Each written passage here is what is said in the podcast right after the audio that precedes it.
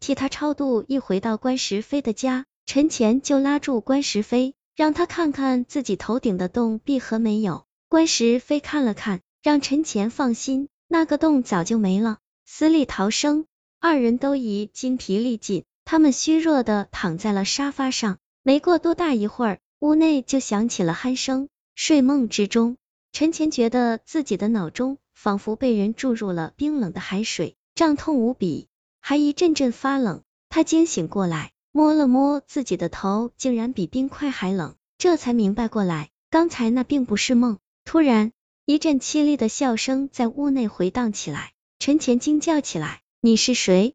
被陈乾这么一喊，关石飞也醒了。他看到陈乾痛苦的抱着头，一股黑气从陈乾的头顶冒出，那阵笑声正是伴着这股黑气从陈乾的脑子里传出来的。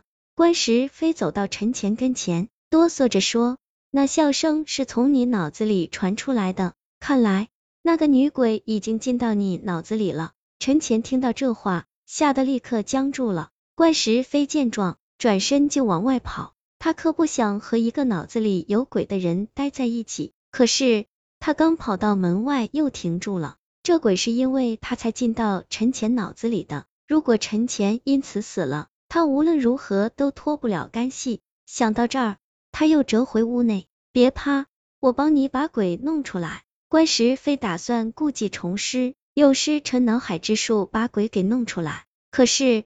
当他把尸油通过烛火滴在陈乾的头顶时，陈乾竟然抱着头大叫起来，血从陈乾的七窍之中慢慢流出，滴在了地上。这是怎么回事？关石飞惊叫着扔掉了蜡烛和尸油。这时，女鬼的脸在陈乾的脸上显现出来。女鬼阴笑着说：“你以为我会任你摆布吗？只要你伤害我，我就往死里折磨他。”你要怎样才会离开？关石飞着急的问。女鬼舔了舔陈乾脸上的血，说道：“我得罪了一个鬼，所以才要躲起来。只要你们帮我超度他，让他不再找我报仇，我就会离开。好，我答应你。”按照女鬼的意思，关石飞带着陈乾到了学校后边的乱葬岗。关石飞让陈乾坐在乱葬岗中央，将点燃的黑色蜡烛围着陈乾摆了一圈。并在陈干面前放了一碗用尸油泡过的大米，然后从乱葬中挖出一块又腥又臭的尸泥，涂在了陈乾的头上，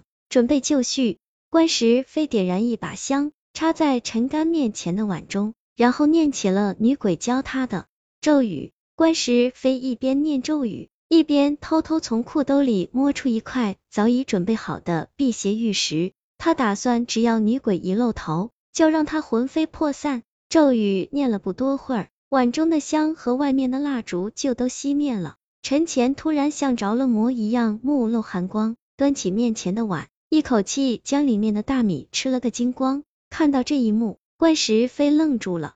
女鬼的脸在陈乾的脸上浮现出来，女鬼得意的笑道：“你们还真好骗，我刚才受了重伤，天亮前就会魂飞魄散。我让你做的那些法事是给我疗伤的。”我现在痊愈了，你们更没法赶我走了。听到这话，关石飞气得脸都绿了。就在他千着急时，一个男生从角落里冲了过来。男生指着陈乾脸上的女鬼吼道：“我可找到你了，今天我要和你好好算算账。”说着，男生就扑到了陈干面前，伸手要将女鬼从陈乾身上抓出来。女鬼控制着陈乾。和男生打在了一起，男生见自己斗不过女鬼，便冲关石飞喊道：“快用筷子夹住女鬼的双手！”这荒山野岭的哪有筷子？关石飞急得到处乱转。突然，他在地上发现了两根木棍，就和筷子差不多。他拿起木棍就往陈前的手上夹去，可是那女鬼躲在陈前的身体里，很难夹住。打斗中，关石飞一不留神。把两根木棍戳到了男生的手上，只听哎呀一声，男生栽倒在地上。